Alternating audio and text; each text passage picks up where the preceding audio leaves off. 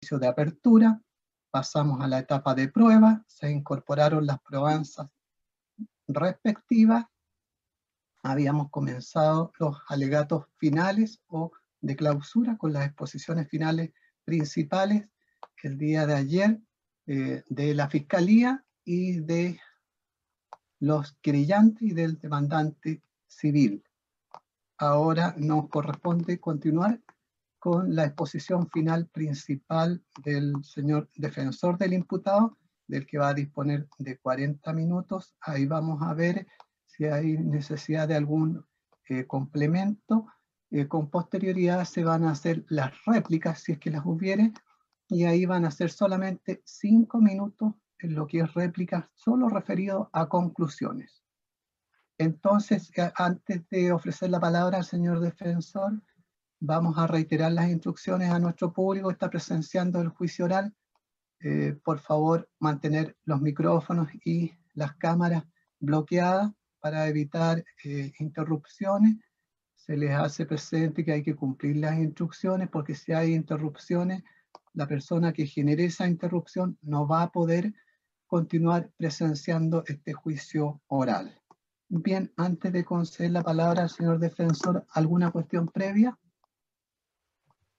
Parece que no hay cosas previas entonces. Señor fiscal, ¿usted iba a decir algo? No, señoría. Gracias. Bien, entonces, como lo acabo de señalar, se le va a conceder al señor defensor 40 minutos para su exposición final principal. Señor defensor. Muchas gracias, señoría.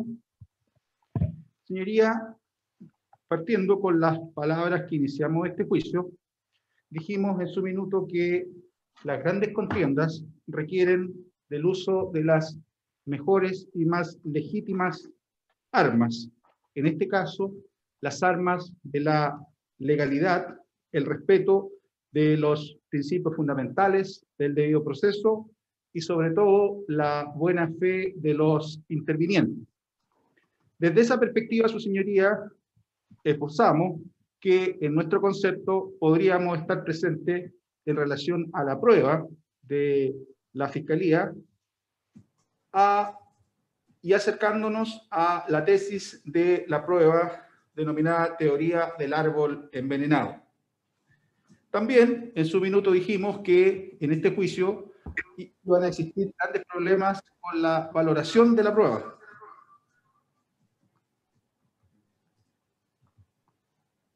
Esa valoración de la prueba, su señoría, obviamente estaba en el minuto que la esbozamos, circunscrita a los elementos que eh, la informan principalmente y conforme a la cual la Fiscalía pretende establecer la participación de mi representado en esta causa.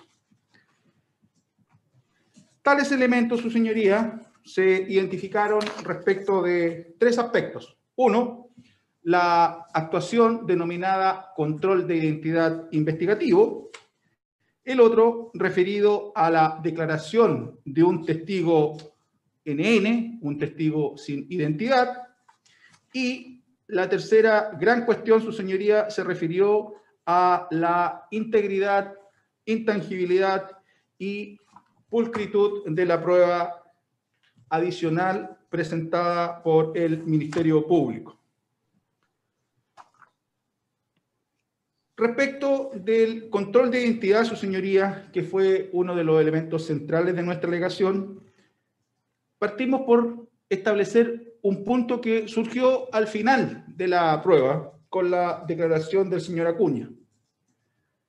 Luego que el señor Cortés, el señor Hernández, el señor Jamet dijeron, observamos o participamos de un control de identidad donde vimos una persona que andaba con, entre otras cosas, una mochila en el bandejón central de calle Colón, resultó que el oficial investigador nos dice, mire, las características que se tuvieron en cuenta fueron A, B y no C. C representado por la mochila.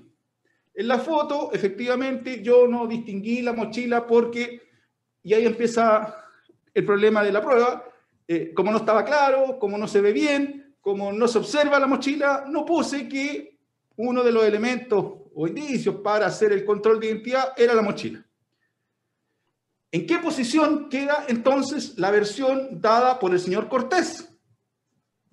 ¿En qué posición queda entonces la versión dada por el señor Hernández y el señor Hamed, que dice, controlamos a un sujeto porque andaba con mochila? Y el fiscal agrega con mochila con un rectángulo blanco, con un dibujo de un puma adentro, y resulta que tal observación no existe en el informe policial respectivo. Y la fotografía no lo menciona. ¿Esas versiones de Cortés, Hernández y Jamet son creíbles en el fondo si entre ellos se eh, contradicen con este elemento fundamental? Ahora, unido a lo anterior, surge el problema de la integridad, de la certeza de que esa fotografía que se acompaña en donde aparece un cursor, en donde aparecen cuatro flechas encontradas, es la fotografía original que se tomó por alguien. Desde ya, nosotros discutimos, y lo hicimos ver en la audiencia, que el señor Hamed al menos deja en duda quién haya sido quien tomó esa fotografía, porque en su versión inicial, la que le da al fiscal libremente, tranquilamente, dice, mire, yo estaba frente a la Plaza de los Derechos Humanos, que queda una cuadra más hacia el oriente del lugar donde aparentemente se tomó, aparentemente decimos, el control de identidad. Control de identidad, que en nuestro concepto se tomó sin ningún antecedente concreto que diera pie a ello, constituyéndose en una actuación ilegal de la policía. La policía no puede andar controlando la identidad de las personas per se, sin que existan indicios al efecto. Máxime, si en este caso se dice que ese control se hizo exclusivamente y únicamente y especialmente porque había un sujeto con indicio A, B y mochila. Mochila que no existe. Desde esa perspectiva también, su señoría, el tema de la fotografía nos lleva a un siguiente punto. ¿Es posible entender razonablemente que el sujeto que es controlado lo que tenía en una de sus manos era un guante? Lo pregunto a la luz de la declaración del señor Hernández, en que, y aquí es donde obviamente nosotros solicitamos, no sé si exigir, pero exigimos de parte del tribunal cierta presencia al tiempo de examinar los testimonios. Cuando entrevistamos al señor Cortés, el señor Cortés nos dice, que fue uno de los primeros que declaró, la, el objeto, la figura roja que aparece en la foto es un guante. Oiga, pero se ve muy grande, se ve rectangular, se ve desproporcionado. Días después aparece el señor Hernández y nos dice, no, es que sabe lo que pasa, que tenía un guante puesto y el otro lo tenía en la mano que se lo había sacado de la mano eh, derecha para mostrar, o de la mano izquierda para mostrar la cédula de identidad. ¿Por qué? ¿Por qué? Siempre, siempre hay un agregado. Y por más que el tribunal le dice, oiga, no se puede comunicar con el testigo anterior o el colega suyo, surgen estas cosas. Un policía que declara posteriormente viene a agregar elementos explicativos o que fueron omitidos por un policía que declaró previamente. Ahora, se ha sostenido por todo el mundo, incluso por el fiscal, por el querellante, tenemos presente aquí a la Intendencia Regional, que este fue el hecho más, más ocurrido en el eh, denominado estallido social del año 2019. Es razonable que tengamos una prueba fotográfica que primero, en nuestro concepto, no es una fotografía, Y segundo, que sea de tan pésima calidad.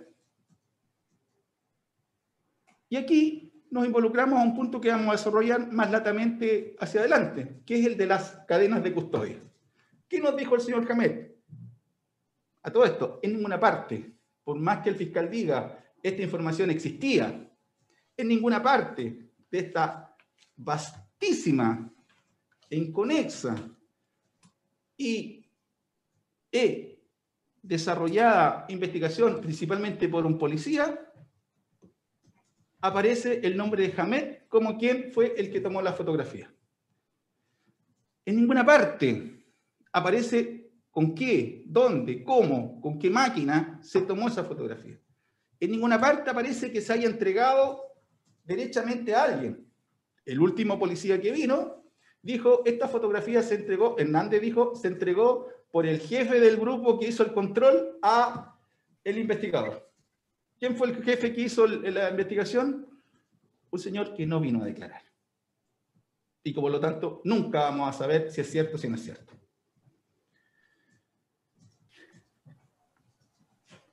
Si existía tal grado de certeza, si existía tal grado de pulcritud en la investigación, no se observa cómo la fotografía que se acompaña del control de identidad es una foto tomada desde un desde tomada a la pantalla de un computador.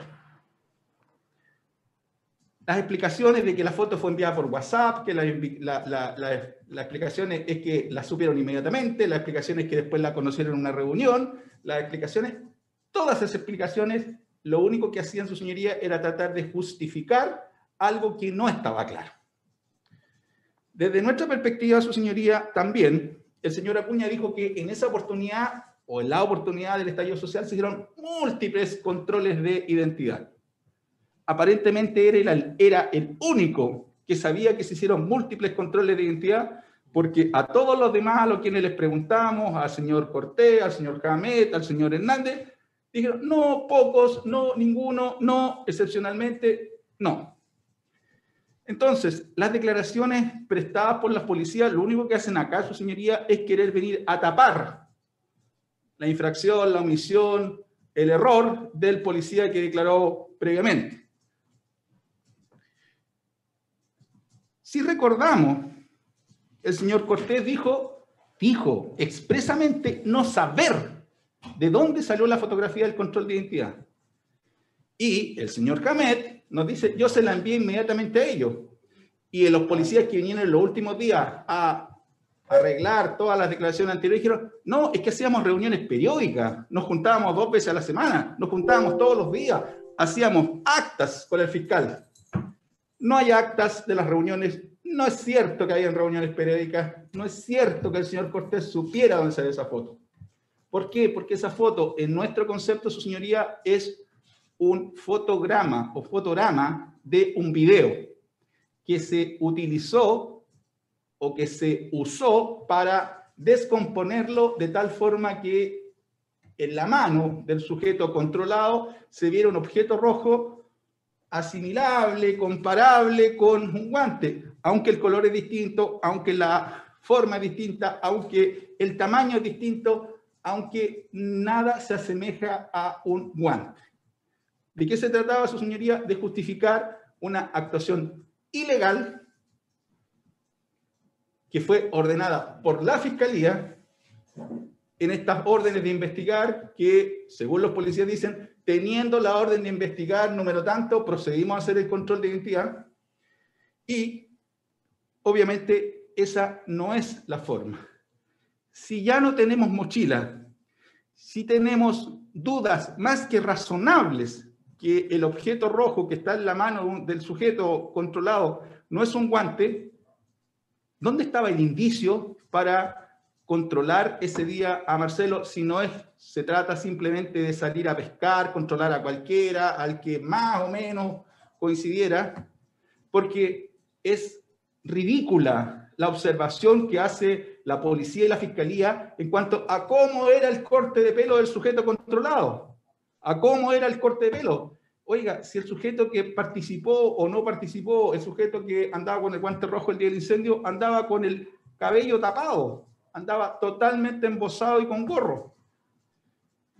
De tal forma, su señoría, que no hay manera de justificar a la luz del debido proceso la realización de este control de identidad investigativo.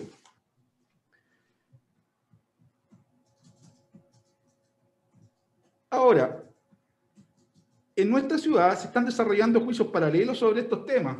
Se acaba de realizar un juicio en relación a unos daños realizados en el Banco del Estado, en el cual declara precisamente el propio señor Acuña, investigador de esta causa, y curiosamente dice cosas muy similares. Hicimos controles de identidad, guardamos la información de controles de identidad, mantenemos una base de datos de las personas que le hacemos controles de identidad para ser utilizada en otras investigaciones, eso con total desprecio de la regla legal. La regla legal indica que la persona controlada, los datos se eh, deben destruir por cuanto no, si no cometió delito alguno, si no es eh, detenido por una orden vigente, por ejemplo, o por una situación de flagrancia, no hay razón para que quede registro de que alguien fue controlado eh, por la policía, conforme a la regla del artículo 6 y 7 de la Constitución.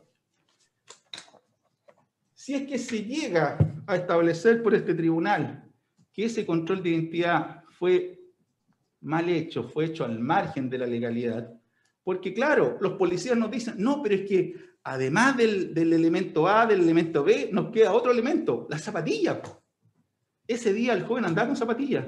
El problema es que la foto no muestra zapatillas, pues señoría. Entonces, podemos... Ah, no, pero es que se podría decir, no, pero es que eh, Cortés y Hernández lo vieron con las zapatillas blancas con negro. Pero podemos confiar en la versión de esas dos personas que también dijeron que vieron al sujeto con mochila en circunstancias que andaba sin mochila. Esas dos personas que dicen anda con un guante cuando en circunstancias que hay serias dudas e inconvenientes en establecer que anda con un guante. Además, desde el punto de vista práctico, venían en un vehículo en velocidad desde el cerro, ¿se fijaron en el calzado que andaba trayendo alguien para hacer un control de identidad? Acá, su señoría, a nosotros nos parece más cercano a una circunstancia es que esta persona estaba siendo objeto de vigilancias, él, algún acompañante, que habían pinchazos telefónicos ilegales, alguna circunstancia de ese tipo, porque no entendemos cómo encontraron la aguja en el pajar. Y eso no son técnicas de investigación permitidas en la ley. Por otro lado, su señoría, otro de los elementos que esta parte discutió fue la declaración del testigo NN. La ley Artículo 259 establece la obligación del fiscal de dar nombre, apellido, profesión y domicilio de un testigo, salvo que por la regla del artículo 307 se tenga que, se pida omitir el domicilio. Luego, la ley también sostiene que en el artículo 329 que el juez identificará al testigo y ordenará que preste juramento o promesa de decir verdad. En este juicio nada de eso ocurrió. Y además ocurrió algo muy curioso y que da absoluto pie a nuestras alegaciones. El juez, señor presidente, dijo a la solicitud de esta defensa que no se admitiera esa, la incidencia de esa eh, prueba, el juez presidente dijo que el tribunal, si bien reconoce que eh, el prestar un testimonio en ese sentido dificulta o produce dificultad en la actuación de la defensa, se hará lugar a que se preste este testimonio. Es admisible que en un juicio se nos diga, oiga, no obstante que esto, esta prueba, produce dificultades o afecta los derechos de la defensa, para traducirlo en, en normativa castiza, porque aquí nada, nada es sino un verdadero, un bolsillo, si la defensa no conoce la identidad de un testigo, lo que pasa ahí es que se afecta el derecho de defensa. En buenas cuentas, ¿qué es lo que se dijo acá? Reconocemos que se afectará el derecho de defensa, pero no obstante vamos a dar lugar a que se preste esta declaración. Esa versión, su señoría, esa frase es muy indicativa de lo que aquí ocurrió. No es posible, no es aceptable para el debido proceso que a la defensa se le entorpezca o se le dificulte de modo alguno la labor que tiene que desarrollar en un juicio. Ayer se hizo gárgaras con la sentencia dictada por la Corte Interamericana respecto del caso Norín con el Estado de Chile, en donde sí se había dicho que se admitían los testigos sin nombre. lo que la Corte Interamericana dijo, y que es atingente a este caso, es que en Chile hay solo tres ámbitos institucionales en que son autorizados por la ley el uso de testigos sin nombre. La ley antiterrorista, la ley sobre lavado de activos y la ley 20.000 sobre drogas. El caso Norín es un caso de en donde el Estado chileno persiguió a ciudadanos mapuches conforme las reglas de la ley antiterrorista. Pero no obstante eso, la Corte Interamericana no es que haya dicho, oiga, es admisible. Sí, presenten testigos no sin nombre y da lo mismo. El problema central que se presenta es que estos testigos eh, sin nombre o protegidos permiten un nivel de confrontación mucho menos intenso que el de un testigo común. Para el fiscal no importa que el testigo no tenga nombre, porque él sí lo sabe. Es más, en este caso tenemos serias dudas, su señoría, de la versión que da ese testigo. Y desde ya invitamos al tribunal a que ponga en el sedazo de la duda esta circunstancia el sujeto viene y dice, me presento voluntariamente a declarar porque sé tal o cual cosa y quiero que no se dé mi identidad porque si se sabe mi identidad puedo tener problemas. la mejor forma de evitarse los problemas era no diciendo nada, si nadie lo estaba persiguiendo. Ahora, ¿qué protección se le puede dar a alguien que va a la policía antes de declarar y dice, mire, vengo a declarar porque eh, tengo miedo. El hecho que se reserve la identidad es una forma de que él se proteja. Si se supone que tiene miedo de alguien, en este caso, como lo plantea la fiscalía, del entorno del imputado o de la defensa, es porque el testigo NN tiene claro que el que lo va a agredir ya sabe quién es.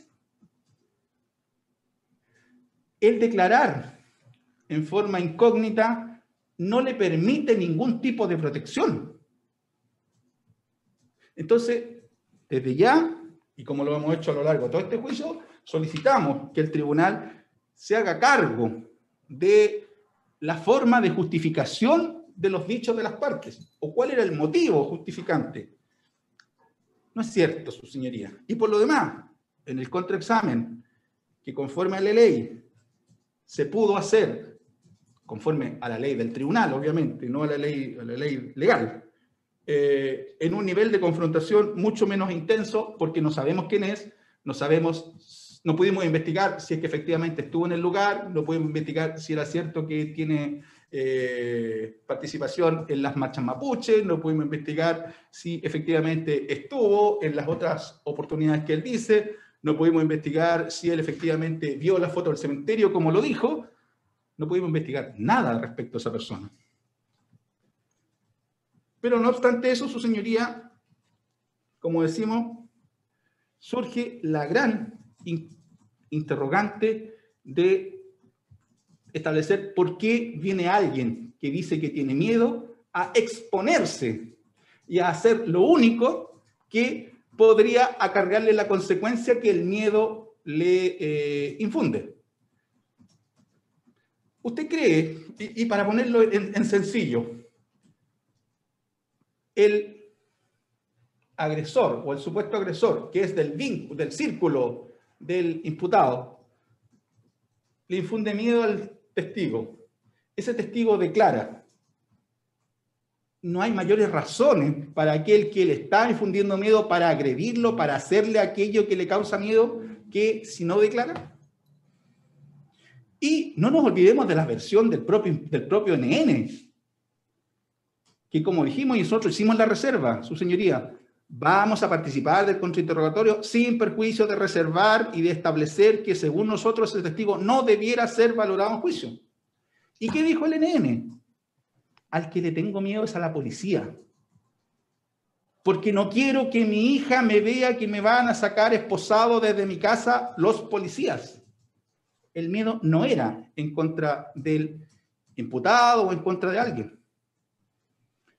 Versiones que circulan en las vías libres que utilizó el fiscal para justificar participación y existencia del delito, atribuidas a este NN, ahora dicen, me pegaron dos policías, me fracturaron un dedo dos policías, me llevaron obligado a declarar, yo no conocía a Mandujano, me querían involucrar a mí, entonces la forma era decir que si yo declaraba en contra de Mandujano, yo quedaba libre. Le consultamos a los señores policías, aquellos policías, pero rectos en lo absoluto, que son capaces de hacer un control de identidad a una persona porque anda con zapatillas similares a otro sujeto.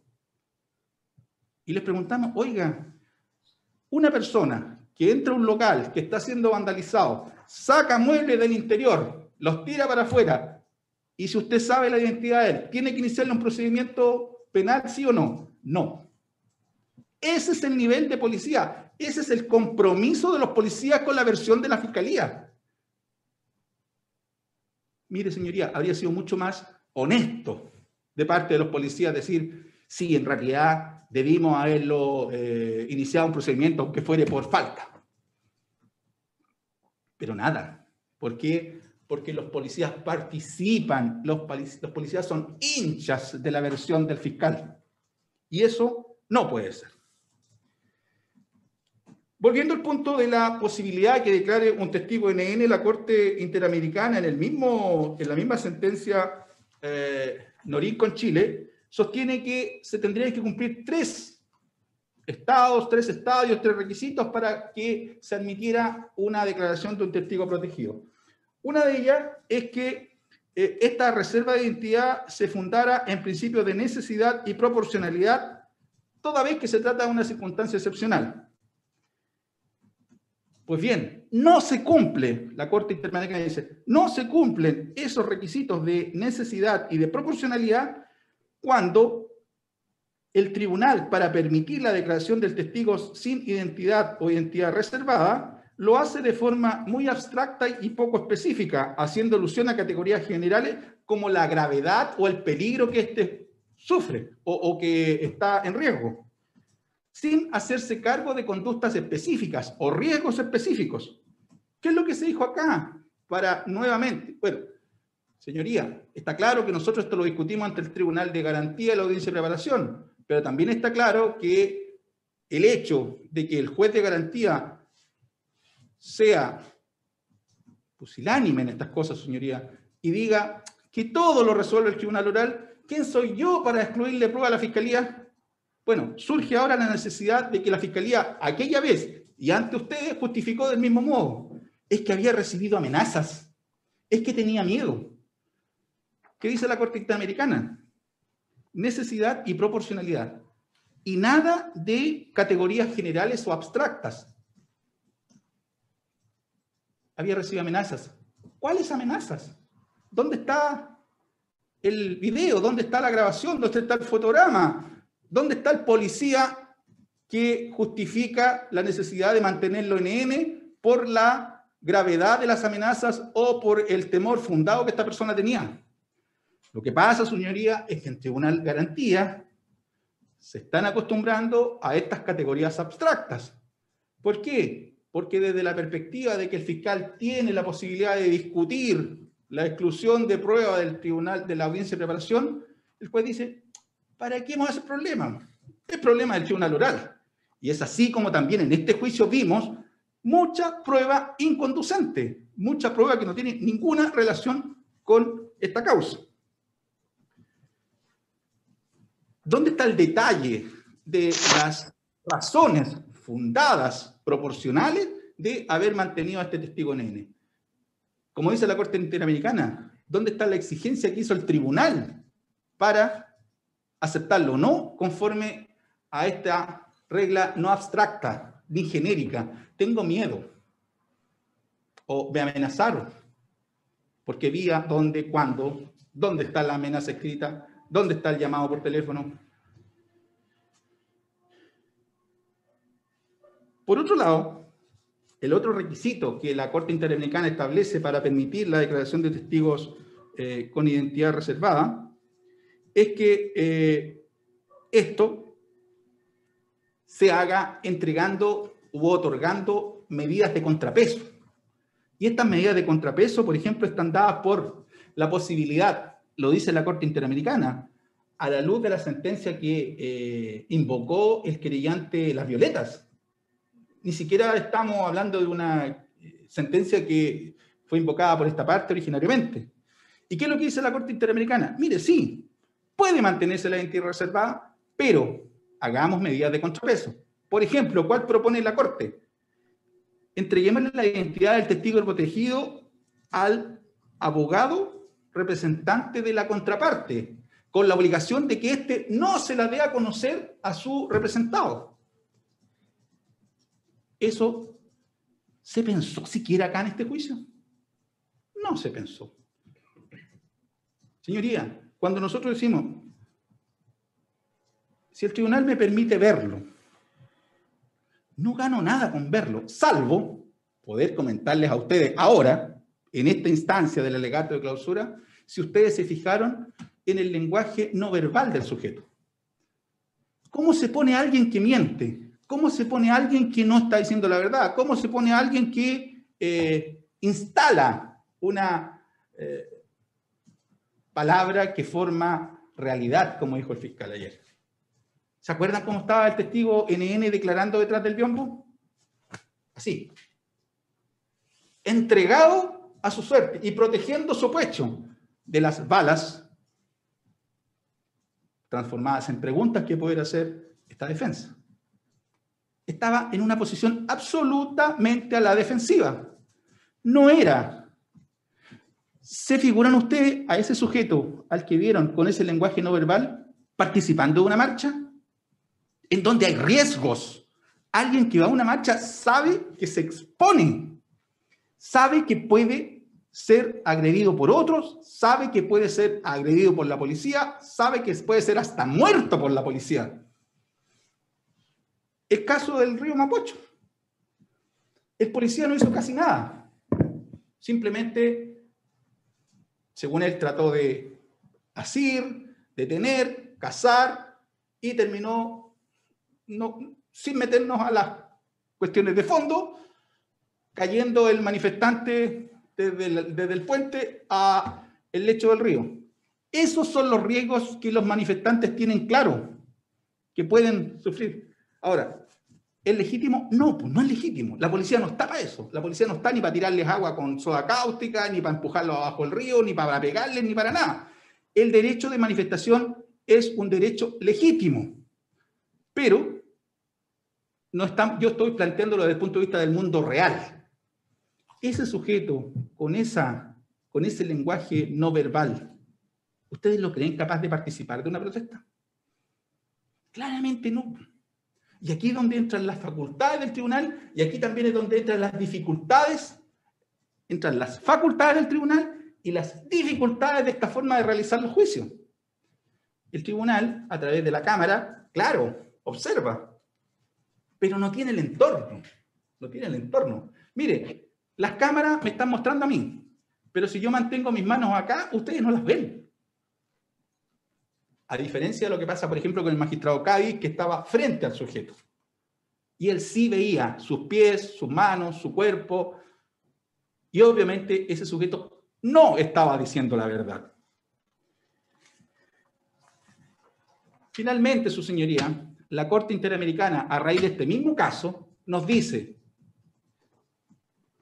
no puede fundarse una sentencia ni exclusivamente ni especialmente en la versión de un testigo reservado. ¿Y qué es lo que nos dice el fiscal? dice, no, pero es que teníamos.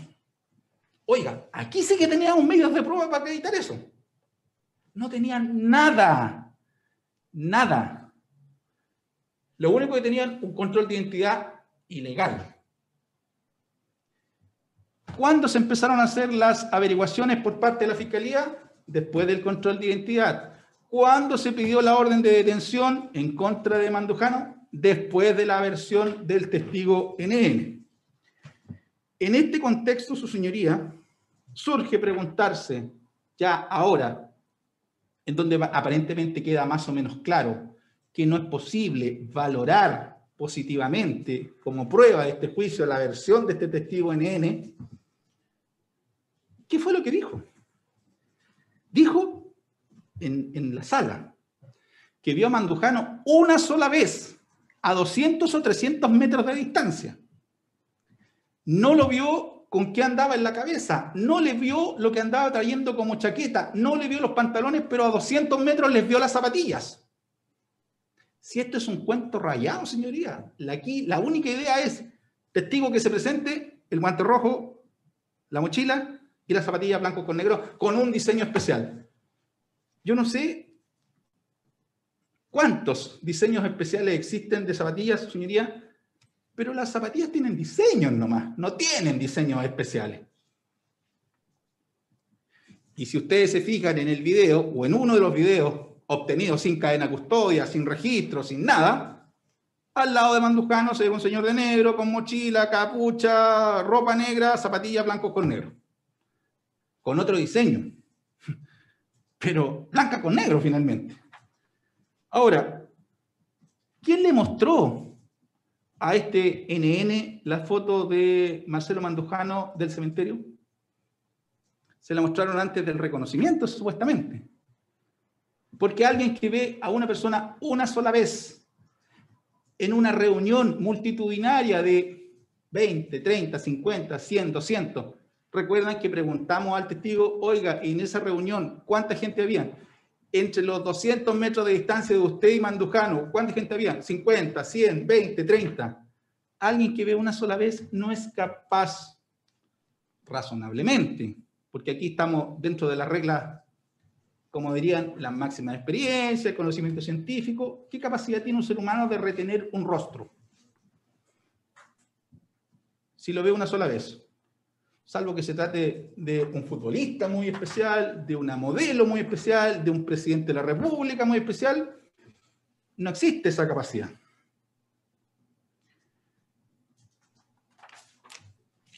Y finalmente, su señoría, ahora pasamos al tercer punto grande de problema en esta causa. Primero, control de identidad. Segundo, declaración de NN. Y tercero, integridad de la prueba. Obviamente, y gracias a la sugerencia que dio el fiscal ayer, obviamente la dio en sentido negativo, lo que cabe preguntarse hoy día es cuál es la distancia jurídica que existe entre Punta Arenas y Santiago. Sabemos que la distancia geográfica son 3 horas 20 de avión, 4 horas y tanto si paramos en Puerto Montt, pero la distancia jurídica en esta sala, ante este tribunal, el fiscal y los policías dijeron, si usamos o si incautamos o si tomamos como prueba un video que contiene imágenes de un hecho que constituye delito, no se requiere hacer cadena de custodia.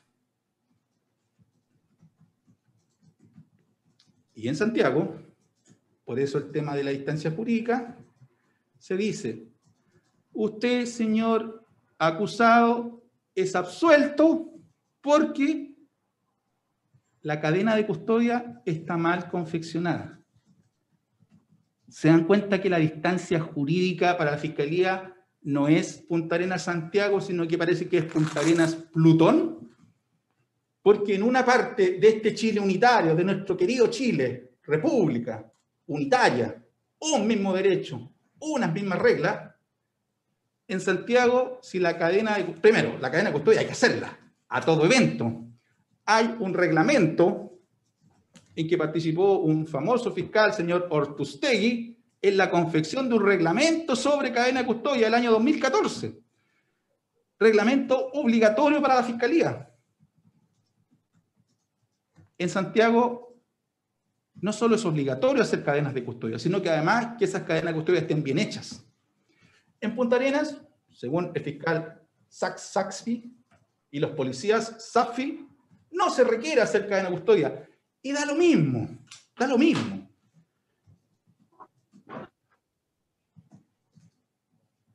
¿Qué integridad, qué certeza tenemos de que no fueron intervenidos, de que no fueron cortados? ¿Cómo le insinuamos al tribunal en una solicitud de prueba sobre prueba? Un video va en el 2, horas 23 y se salta al 2 horas 25 y nadie eh, dice nada de la fiscalía. No, mire, aquí pasó un corte o la cadena custodia dijo que partimos hasta el 223 y después nos saltamos al 225.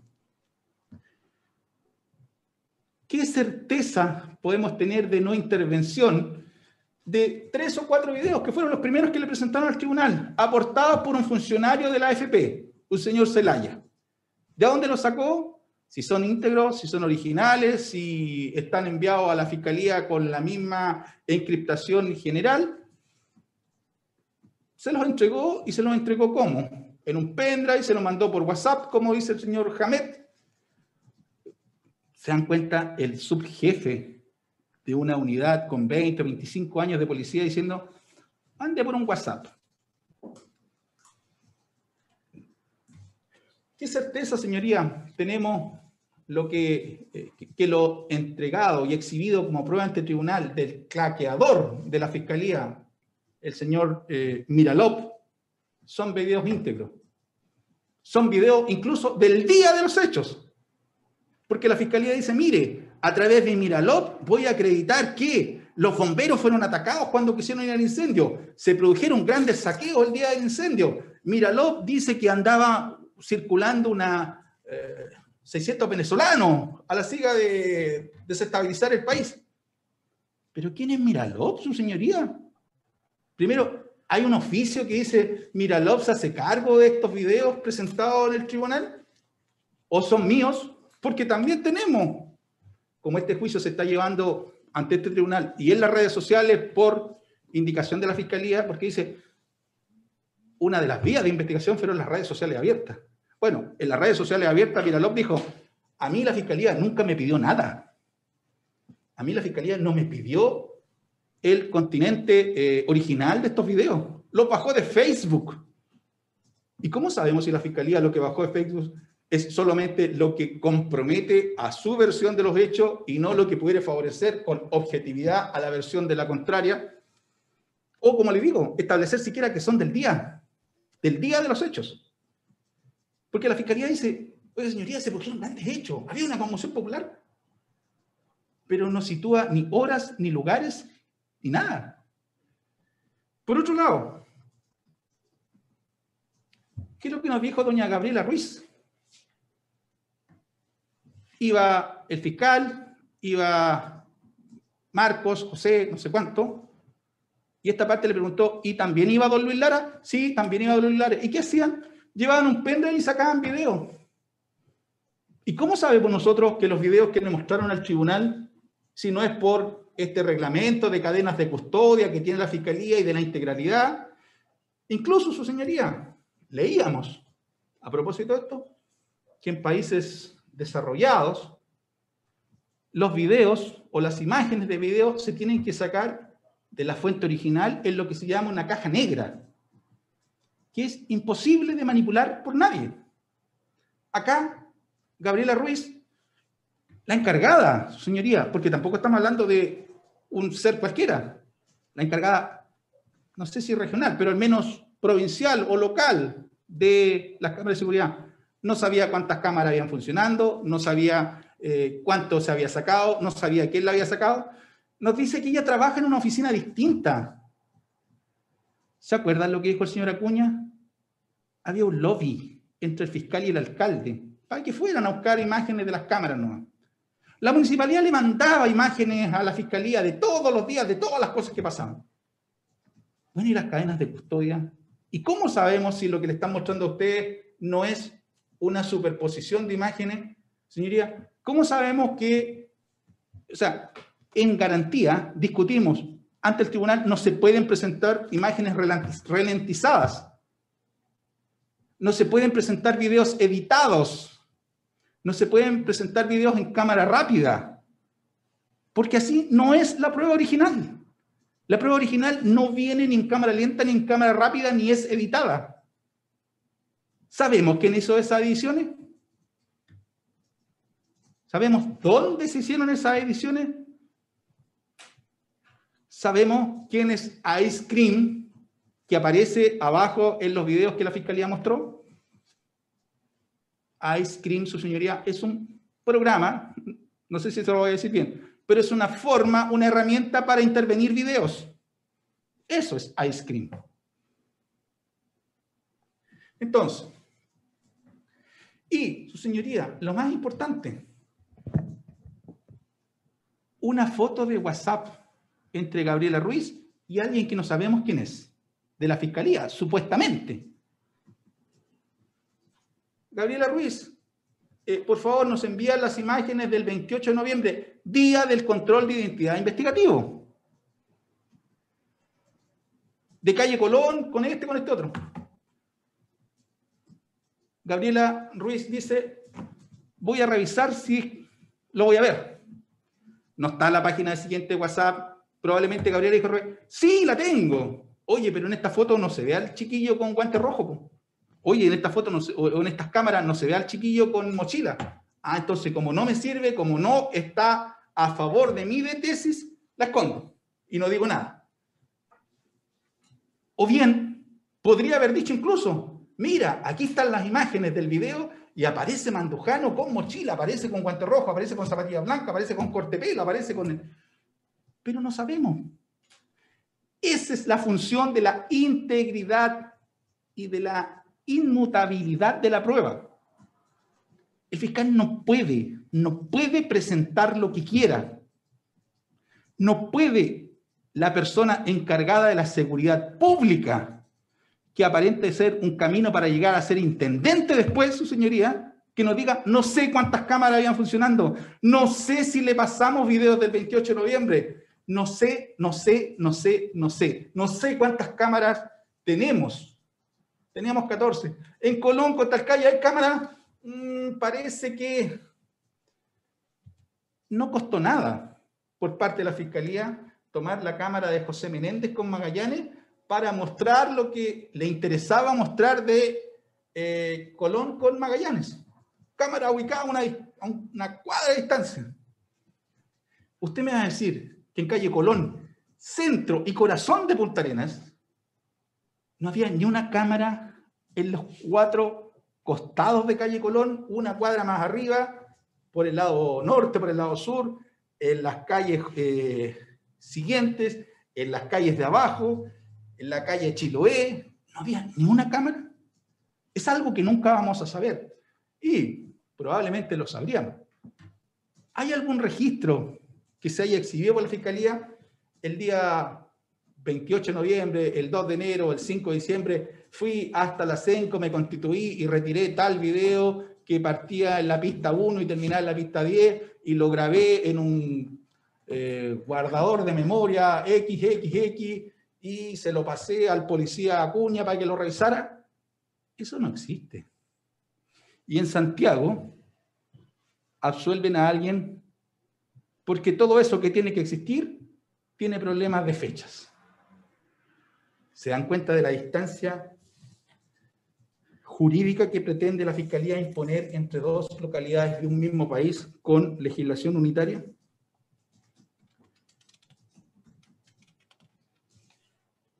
El señor Acuña, en relación a estos videos generales, nos dice, no sé de dónde venían estos videos, no sé quién los sacaba, no sé si eran municipales, no sé si eran particulares, no sé nada.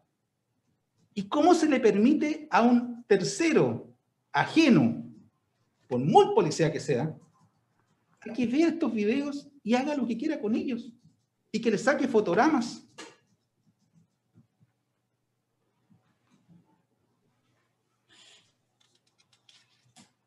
Lo decidor acá, su señoría, no es solo lo que se ha presentado. Lo decidor acá también es lo que no se ha presentado. Y lo que no se ha presentado, por ejemplo, y nunca se nos dijo. Salvo, oye viejito, si el 28 de noviembre no grabamos nada. Todo esto, su señoría, toda la prueba, la recolección de la prueba es de una informalidad abismante. Esto es, juntemos testigos para quemar a la bruja es la Inquisición. Juntemos testigos y nos ponemos el gorro con punta y vamos a quemar a un, agricultor que no está de acuerdo con las reglas de la Inquisición o del Ku Klan. No, señoría, estamos en el siglo XXI. La propia Fiscalía se ha dado reglamentos y todo para los efectos de que sus actuaciones tienen que estar conforme a la ley.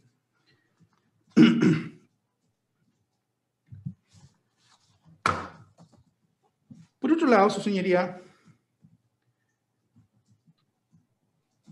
surge la pregunta clara y evidente de si la actuación general de la PDI está de acuerdo a los estándares locales e internacionales.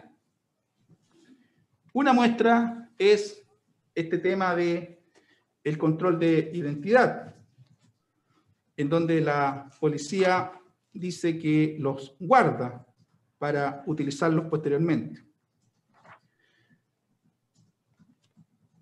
También nos surge la siguiente inquietud. ¿Por qué después del 28 de noviembre, después que se toma esta foto del el controlado señor Mandujano, la Fiscalía solicita al tribunal autorización para tomar registros o fotografías de estas personas investigadas encontrándose en lugares públicos. ¿Y el 28 de noviembre no necesitaban esa autorización? ¿O simplemente se trataba de blanquear algo que ya habían estado haciendo? Lo cierto, su señoría, es que de no mediar la utilización de la información que se obtuvo en este control de identidad en nuestro concepto ilegal, resulta altamente probable que no, y hasta hoy día, no se tendría idea de quién era el sujeto que eh, aparece en el video del incendio utilizando las mismas zapatillas con, o zapatillas parecidas con este eh, diseño tan particular. Concluye la idea, defensor, por favor. Señoría, si me da cinco minutos, termino. Bien redondea la idea ahí. Eh, señoría, la sentencia a la cual aludimos del Tribunal de Santiago da cuenta de las dificultades que eh, se observan en todos aquellos casos en que el debido proceso no es respetado conforme con estas reglas de eh, recolección de las evidencias.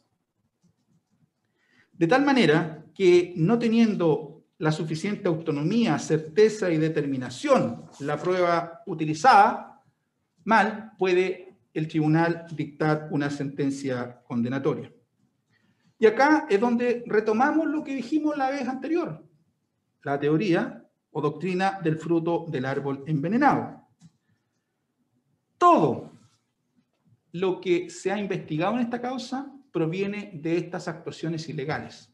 Recolección de videos sin cadena de custodia, no con cadena de custodia deficiente, sin cadena de custodia, derechamente. Y eh, obviamente el uso y manipulación por parte de la Fiscalía en todos aquellos casos donde decíamos, señoría, pero mire, si mirando incluso las partes del video que se nos mostraban, se veía fuego al interior de la oficina de la AFP antes que eh, se hiciera el hecho que la Fiscalía detona como el, determinante del incendio.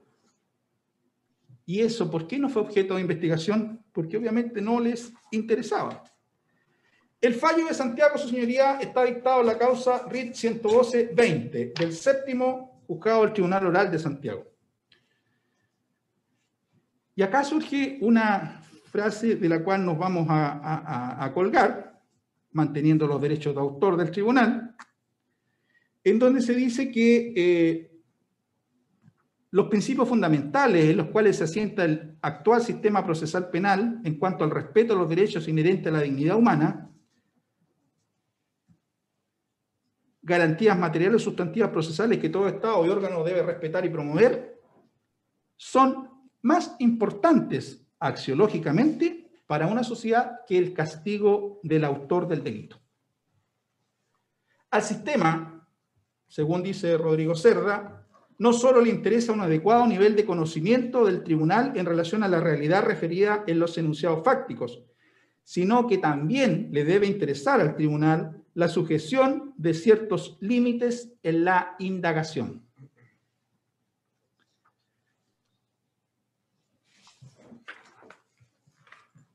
Los juzgadores, por mandato legal, están obligados a examinar la prueba con tal rigurosidad que no quede duda alguna respecto de su licitud, suficiencia y credibilidad.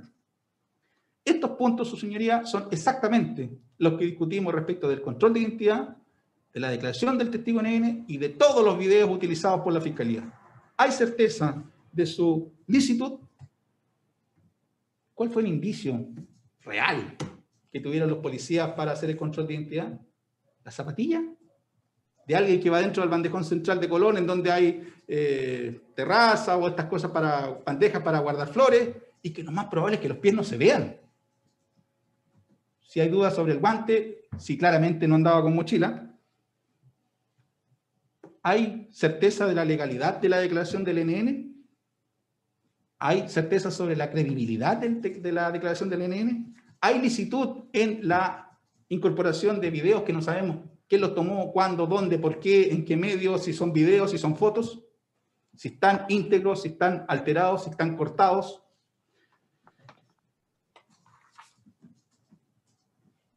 Claramente, su señoría, el artículo 187 obliga, del Código Procesal Penal, obliga a la Fiscalía a establecer estas cadenas de custodia.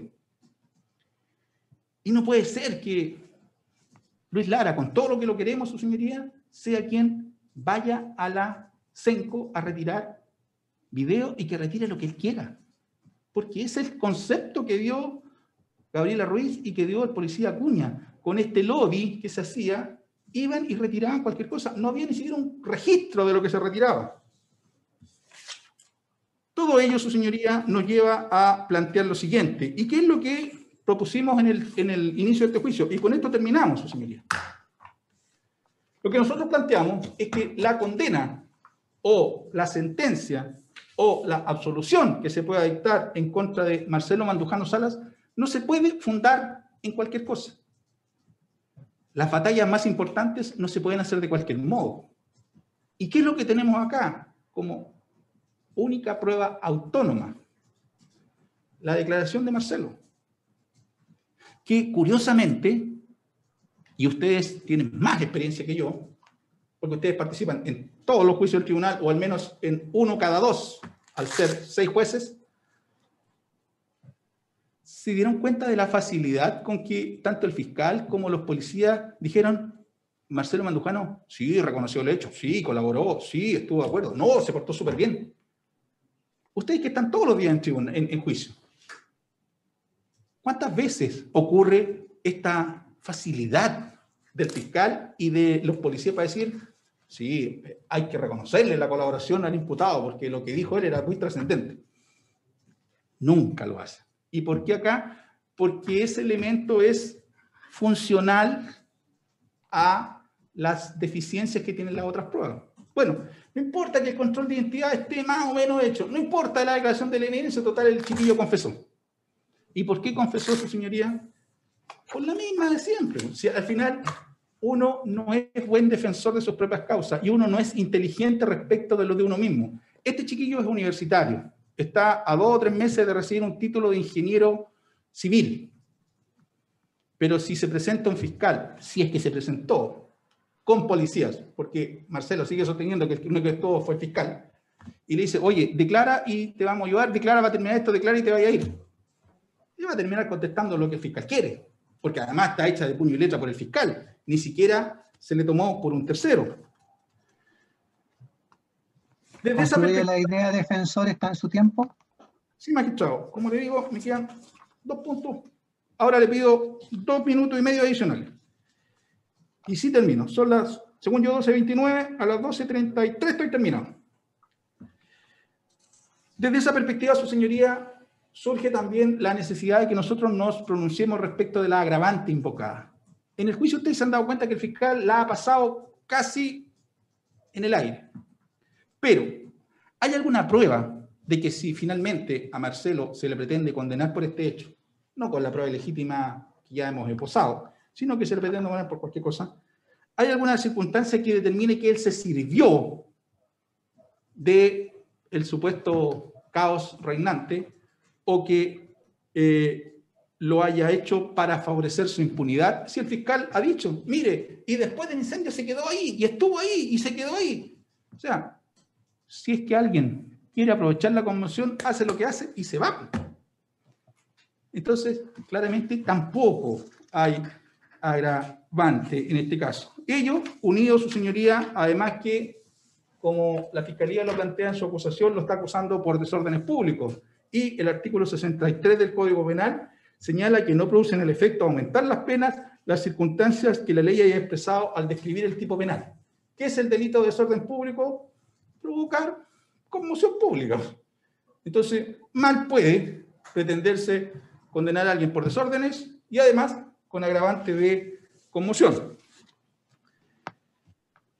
Desde la perspectiva nuestra, su señoría, obviamente toda la información que se pudo recolectar en este juicio fue a partir del 28 de noviembre cuando se obtiene la identidad de Marcelo.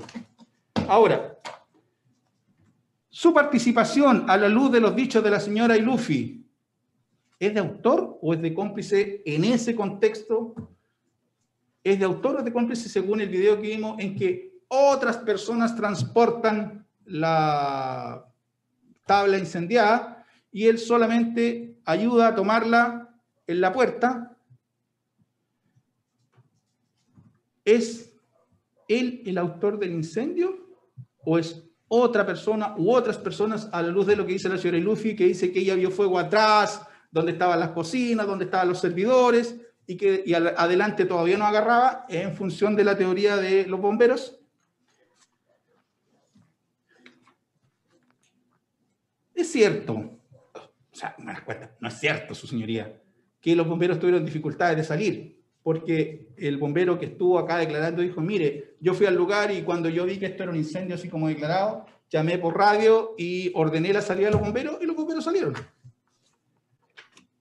Ahora, su señoría, obviamente, en un escenario de condena, invocamos irreprochable conducta anterior, colaboración sustancial por todo lo que se ha expresado, y un último cogollo para la demanda civil. El creyente demandante civil presentó un documento que era pago, finiquito y cesión de derechos. Desde las violetas a la compañía de seguridad Liberty. Si alguien cede los derechos a la compañía de seguro, se da por totalmente pagado por los daños sufridos por el incendio, ¿cómo es posible, salvo que busque un enriquecimiento ilegal o ilícito o un doble pago, que además esté buscando que se le indemnice dos veces? Una por la compañía de seguro, luego le cede los derechos a la compañía de seguro y ahora quiere que le vuelvan a pagar. El defensor está en su tiempo, ya ha pasado más de una hora. ¿Concluye la idea? Medio minuto. La estación de metro de Santiago que se quemó, se demandaban 600 millones de pesos de indemnización. Esa construcción del señor Inen de material ligero, quieren obligar a Marcelo Manduján a pagar 300 millones. Me van a decir que esa construcción de 11 por 9 y 7 por 9 en el subterráneo vale la mitad de reconstruir una estación de metro? Ese es un abuso, su señoría. Y está bueno de abusos, tanto de la Fiscalía como de los civiles, en contra de los particulares. Gracias. Bien. A continuación vamos a pasar entonces a las réplicas, si es que las hubiere. Señor fiscal, eh, ¿hay réplica? Sí, magistrado, ¿cuánto el minuto, señor? cinco minutos, por favor, bien concreto, solo en lo que es conclusiones. Ya, magistrado. Eh, magistrado, nosotros en esta réplica solo queremos resaltar los puntos eh, referidos al, control de identidad que se dice ilegal por algunas situaciones que eh, en el concepto de la defensa los testigos no habrían sido coincidentes exactamente en todas sus expresiones. Bueno, sobre esto, señoría, solicitamos que se rechace, eh, considerando que es evidente que los testigos no pueden ser totalmente coincidentes. Lo absurdo sería que dos personas declararan textualmente y, literalmente lo mismo. Eso sería algo que el tribunal podría asombrarle por eh, alguna falta de integridad o de credibilidad. Aquí es todo lo contrario. Los testigos aseveran haber visto al acusado ese día en el control de identidad con guantes rojos, con la zapatilla blanca con negro y con esta mochila. Es lo mismo que después nos dijo también el señor Hamed y que eh, queda graficado también en la misma registro, fotografía que está incluido en el informe policial. Si la defensa sostiene que es un fotograma o una tergiversación de eh, alguna forma, eh, no basta con que lo diga la defensa tiene que eh, generar eh, a lo menos algún medio de prueba que determine que ese foto que está incluida en un informe policial tiene algún grado de adulteración o tergiversación. Eso no lo hizo la defensa y por lo tanto mal puede ahora invocar alguna situación de esa naturaleza. Este control de identidad fue absolutamente válido, legítimo, lícito, de conformidad al artículo 85 del Código Procesal Penal y se fundó no solo en un indicio, sino que en varios indicios de que esta persona era quien había participado días anteriores en el incendio de la FP Habitat, como en definitiva así resultó comprobado posteriormente por la investigación. En segundo lugar, señoría, se habla de que el testigo eh, reservado eh, se trataría de una prueba que estaríamos eh, imposibilitado el tribunal de considerarla por eh, los requisitos que establecería el efecto tanto este fallo que se citó como también las garantías de la defensa. Creo, magistrado, que este testigo es absolutamente lícito, es una prueba que el tribunal conoció eh, a través del principio de inmediación, fue sometido a un extenso contrainterrogatorio, eh, los eh, requisitos para poder dar validez a este, a este testimonio eh, concurren en este caso. Se trató de un testigo que era, cuya identidad conocía el tribunal. El registro de la declaración estaba en poder eh, de la defensa. Conocía, por lo tanto, todo el contexto de lo que declaraba este testigo. Y también tuvo la oportunidad, señoría, entonces, de realizarle las preguntas respectivas. Incluso algunas de esas preguntas eh, el testigo las contestó totalmente creíble en cuanto a señalar por qué estaba ahí, por qué declaraba, cómo conocía a esta persona del acusado, eh, incluso algunas preguntas de la defensa que no se habían formulado por la fiscalía, él también eh, reconoció en algunas fotografías que se le exhibieron por la defensa al acusado señor Mandujano que es el mismo al que él observa eh, cometiendo este ilícito. Entonces, así las cosas, magistrado, eh, el, fallo de la Corte Suprema eh, que nosotros citamos de 16 de abril del año 2020, en el rol 14771 del 2020, precisamente establece los mismos requisitos que acá se dieron en este juicio y que por lo tanto validan totalmente este delito, a este testigo. En cuanto al punto de integridad de los medios, señoría, esto es solamente un voladero de luces que la defensa introduce a raíz de, como bien lo dijo, de información que le llega de otros juicios, de otras realidades, de otras investigaciones que no tienen absolutamente nada que ver con esta investigación.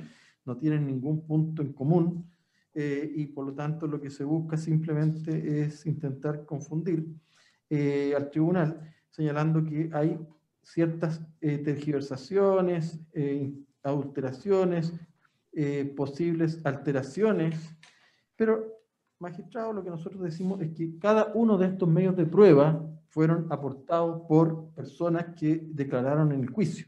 Así fue como el señor Zelaya declaró en el juicio y él señaló que aportó estos videos, los reconoció, el señor Carrera de igual forma, la señora Gabriela Ruiz también, todos tienen, por lo tanto, un origen absolutamente válido, conocido, y que, por lo tanto, magistrado, aquí no estamos hablando de videos eh, que hayan sido videos fantasmas o que se hayan eh, alterado por la, por la Fiscalía. Son videos que circularon en redes sociales y a los cuales muchos de ellos tuvieron acceso estas víctimas y testigos que son los que precisamente entregaron y aportaron estos mismos otros medios de prueba. Así fueron presentados, existiendo libertad probatoria en ese sentido. Eh, y el origen ha quedado claramente establecido eh, también con el video municipal. Ahora se pretende eh, decir que hay, o que pueden haber, pueden haber alteraciones, pueden haber tergiversaciones, pueden haber, dice, situaciones de integridad, pero todo eso son especulaciones que solo caen en ese ámbito de una especulación como una posibilidad, pero que no se generó ningún medio de prueba para demostrar. En Santiago la, situación fue distinta. Ahí la defensa construyó desde el primer día del juicio una situación relacionada con eh, posibles adulteraciones o eh, falta de integridad en la cadena custodia. Acá la Defensoría jamás presentó esto como un caso de falta de integridad o de falta de cadena de custodia, de medios de prueba que el tribunal bien conoce, que se han incorporado en otros juicios, videos, fotografías, y en esos casos evidentemente que la prueba tiene un valor porque es explicada de dónde surge, el contexto en que se obtuvo, cómo se analizó, y no por eso eh, va a considerarse ilícita, porque eh, la, defensa dice que eh, existe la posibilidad que se hubiera alterado, pero eso no fue así en ningún caso. Porque si se hubiera alterado, ¿entiende? Magistrado, tendríamos que tener algún medio de prueba que estableciera cuál fue la adulteración. O sea, si es un video que se bajó de las redes sociales, eh, la, defensa tendría que traer algún video que demostrara que, que estaba trucado ese video. O si señala que el video municipal está alterado, ese video, señorías, fue puesto a disposición del tribunal y dura bastante tiempo más del que nosotros eh, destacamos en el juicio. Entonces, ese video se puede observar desde incluso varias horas antes hasta varias horas después. Por lo tanto, eh, la integridad, señoría, es una situación que está fuera de duda y que si se pretendía por la defensa argumentar algún tipo de alteración del de, eh, video municipal, obviamente que tiene que, tiene que acreditarlo tiene que demostrar que eh, a través de algún peritaje o alguna situación que se trucó o que se eliminaron eh, partes para poder eh, así mostrarlo de una forma que fuera absolutamente inducida a los intereses de alguna de las partes. Pero eso mm, jamás lo planteó en el juicio, ni tampoco generó ni un solo medio de prueba en ese sentido. Todo esto son solo especulaciones y situaciones que la defensa ahora viene a traer a colación a raíz de otros procesos que no tienen nada que ver con este que estamos hoy día viendo. Finalmente, magistrado, hago presente que eh, respecto al delito de incendio, que también se tocó este tema, eh, es un delito, señoría, que de acuerdo a la doctrina, y cito al profesor Echeverry, es un delito de peligro abstracto en este caso. Y el peligro está dado, señoría, por el lugar que se eh, incendia, que es un edificio dentro de poblado sin que se requiera al efecto establecer algún otro tipo de peligrosidad, porque eh, el peligro está dado precisamente para las personas y para las cosas por el lugar que se ataca a través de este medio estragoso.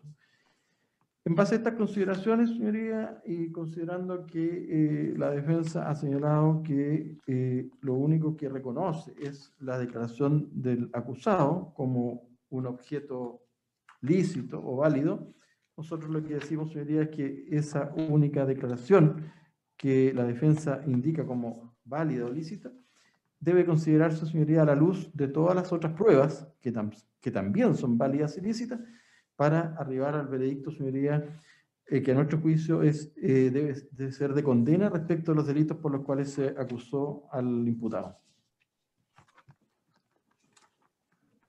Bien. ¿Se concede la palabra a los querellantes en el mismo orden tradicional para su réplica? No será uso de réplica, señoría. Bien. Segundo querellante. Sí, señoría.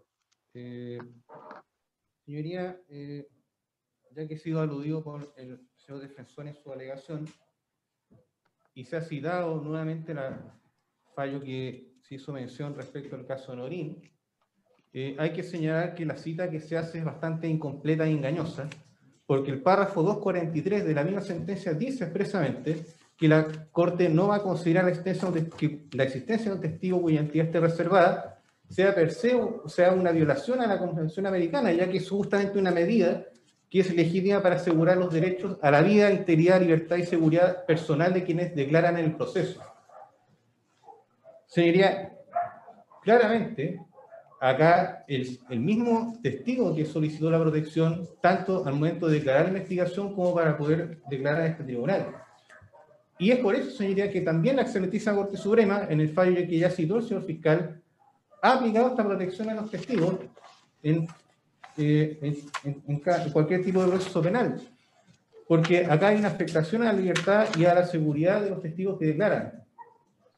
Y y esto se vería por qué, porque expresamente la ley, en el artículo 307, y esto sería, no es una, algo facultativo u optativo, es una, prácticamente una norma imperativa para el tribunal que queda prohibida la divulgación en cualquier forma de la entidad o antecedente que condujeren a ella. Ese sería el tribunal y los instituciones estamos obligados a no dar ningún antecedente para efectos de identificar al testigo porque aquí se podría vulnerar sus, sus propios derechos fundamentales. En ese sentido, señoría, estimamos que la declaración del testigo protegido se ha ajustado plenamente a la legislación chilena, tanto así lo habíamos, confirmado así mismo la jurisprudencia de la Corte Suprema, en ese sentido, y también habiendo cumplido con los estándares internacionales. Eh, en segundo lugar, señoría, me quiero hacer cargo de lo que señalado respecto al valor pagado por la aseguradora.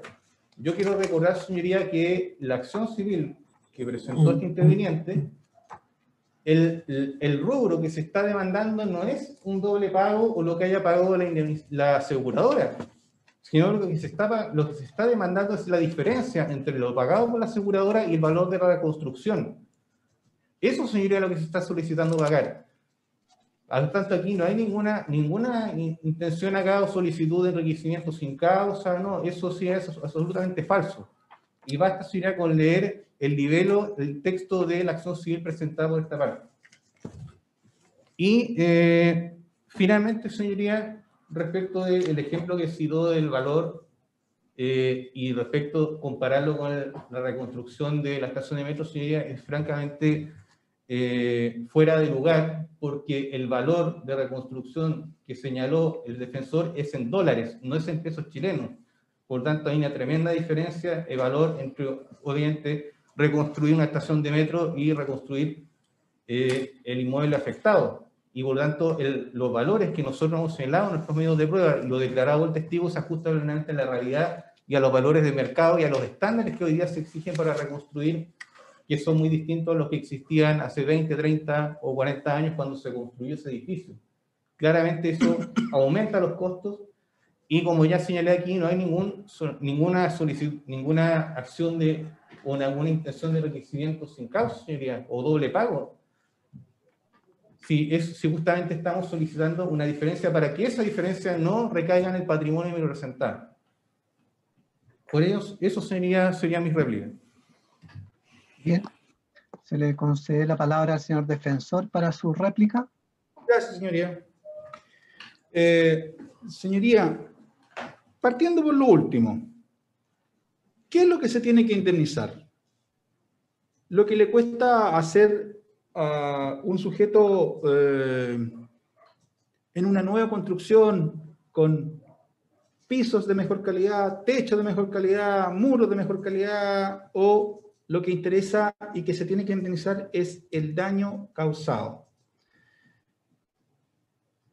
Hay dos o tres elementos que nosotros tenemos a mano. El valor de las contribuciones que dijo este caballero que pagaba, señor Ine, eh, el hecho de que se trataba de una construcción de hace como 30 o 50 años, y los valores de la ordenanza de urbanismo y construcción, en que se dice que un metro cuadrado de construcción de material ligero, o sea, palitos, como era esa construcción, no vale más de 300 mil pesos por metro. Esos palitos en 180 metros, señoría, no alcanzan a un valor superior a 60 millones de pesos. Constituye un abuso de parte de estas personas que obviamente sabemos cómo funcionan ellos y por qué tienen lo que tienen, que pretendan cobrar 300 millones de pesos cuando se le consultó, por ejemplo, oiga, usted pretende instalar pisos en 400 metros cuadrados y resulta que la superficie del terreno es 180. Ah, no, pero es que yo me valgo por los metros que yo, yo tomé. Bueno, alguien aquí está mintiendo y de eso se tiene que hacer cargo la fiscalía, se tiene que hacer cargo el propio querellante. Según la PDI, el terreno entre primer piso y subterráneo no son más de 180 metros. Y el abusador, demandante civil, quiere que le paguen para instalar 400 metros cuadrados. ¿Sabemos qué material tenía puesto ese piso antes? Porque obviamente hay que indemnizar el daño, no hay que hacer más rico al que ya es rico. Punto y aparte. La fiscalía nos dice, oiga, y ahora nos salen con la cuestión de las cadenas de custodia. Como si fuera una obligación nuestra. Enseñarle a que cada vez que incauta algo tiene que tener una cadena de custodia.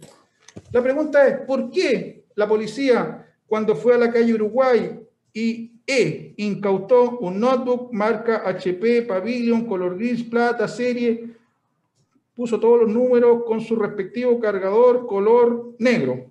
¿Por qué hizo un acta de incautación de un notebook y por qué no hizo acta de incautación o de entrega de especie de los videos del señor Celaya, de los videos de la municipalidad, de los videos de la señora Gabriela Ruiz, de todo eso? Dice que es obligación nuestra haberlo discutido antes. Ahora, su señoría, obviamente nosotros también tenemos que estarnos al control de convencionalidad. Eh, Chile no es, aunque parezca, no es una isla y si la Corte Interamericana dice que no son admisibles las declaraciones de testigos sin nombre, no son admisibles, salvo el cumplimiento de los requisitos que aquí se establezcan. Y eso, y pensemos que ese mismo fallo, Norín contra el Estado chileno, obligó a la Corte Suprema, cuyo fallo invoca el fiscal en, otro, en otra causa, obligó a que esa Corte Suprema cambiara ese fallo y que no eh, resolviera en los términos que estaba planteado por acá. ¿Por qué? Porque la Corte Interamericana, al ser un tratado internacional, entra por convencionalidad en la Constitución y de esa perspectiva, su señoría, nosotros creemos que las obligaciones de la Fiscalía, eh, por mucha unidad especializada que sea, no alcanzan a pretender incautar especies y presentarlas en juicio sin demostrarle al tribunal la integridad y la suficiencia de las mismas. Por eso, su señoría, mantenemos nuestra alegación. Bien. Concluida entonces la fase de los alegatos finales de cierre de clausura, eh, el tribunal le va a hacer una pregunta al imputado antes de retirarse a deliberar. Al inicio del juicio oral, a usted se le dieron a conocer sus principales derechos. En este instante corresponde que yo le haga una pregunta. Me imagino que usted conversó el tema con su abogado. La pregunta del tribunal es si usted desea decir algo antes que nos retiremos a deliberar o guarda silencio. Si eh, conversó el tema con su abogado, puede darme la respuesta, ya no se trata de una nueva declaración, solamente si quiere agregar algo para que lo tengamos presente antes de retirarnos a deliberar. Bien, ¿qué es lo que decide? ¿Quiere decir algo o guarda silencio o va a conversar con su abogado? un segundo, magistrado, un segundo. Perfecto.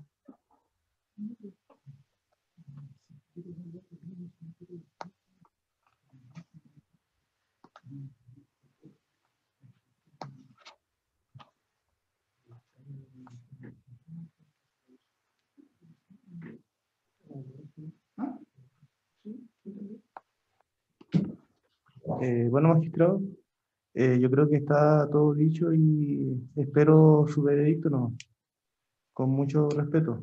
Y gracias por la oportunidad de, de poder expresarme. Pero voy a guardar silencio. Bien.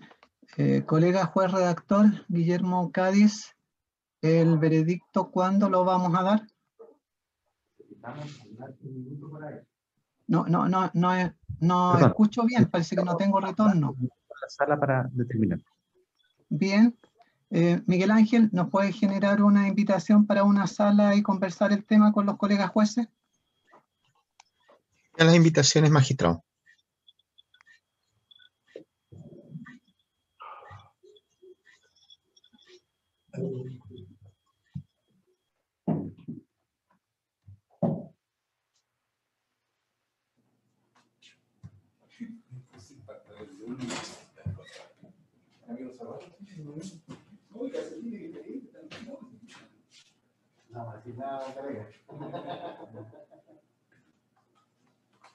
¿Cómo está, Buen día. Igual. Estas de tela parece son peores.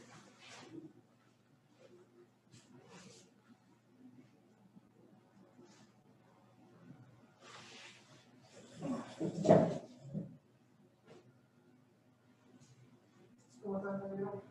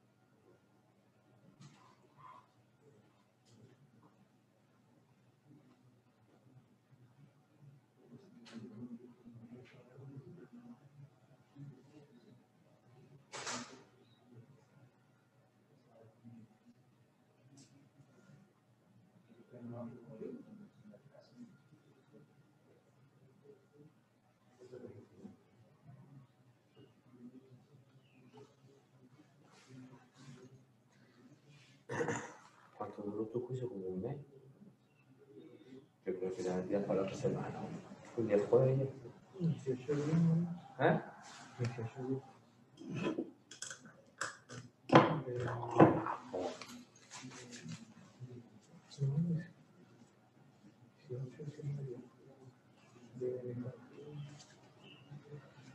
Ah, claro, porque tú contáis de ¿no? Claro, pero los sí. Yo que empecé el 14. Este, y ya tomo a 13. 12. 12. Casi un 5.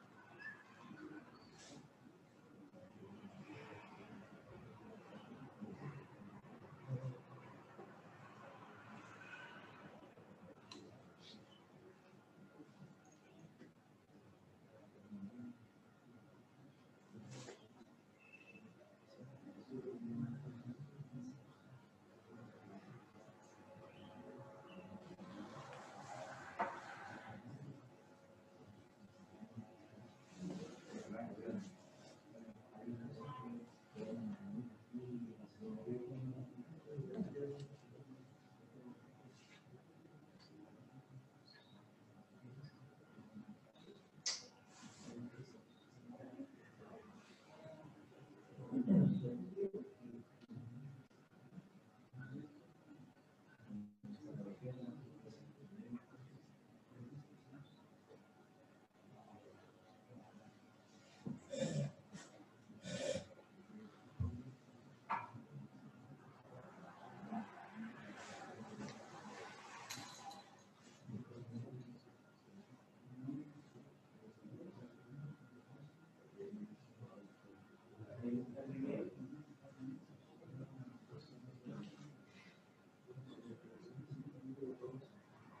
Mm-hmm.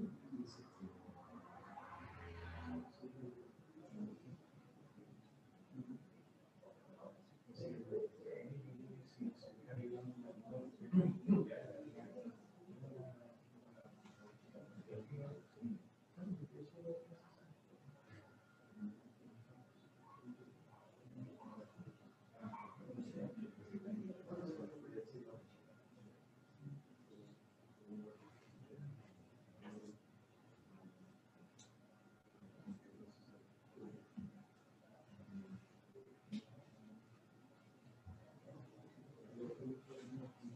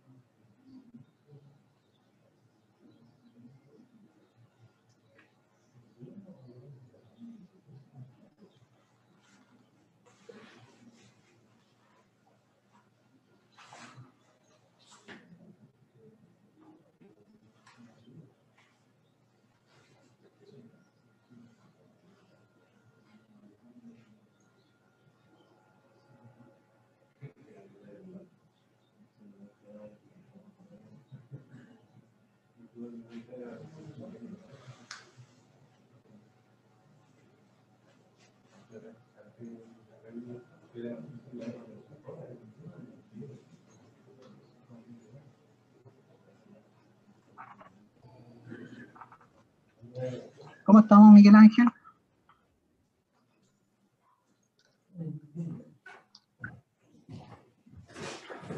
Van ingresando los intervinientes magistrados pasillo. Ya.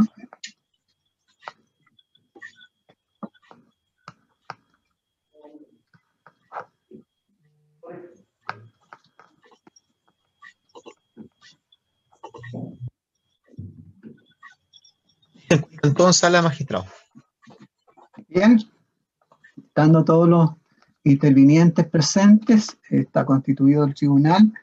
Eh, esta sala, Tribunal de Juicio Oral en lo Penal de Punta Arenas, ha decidido comunicar el veredicto. Se va a dictar en el- una vez concluido este juicio oral, se va a dar lectura al veredicto el día de mañana, mañana viernes 13 de noviembre de 2020 a las 11.30 horas de la mañana.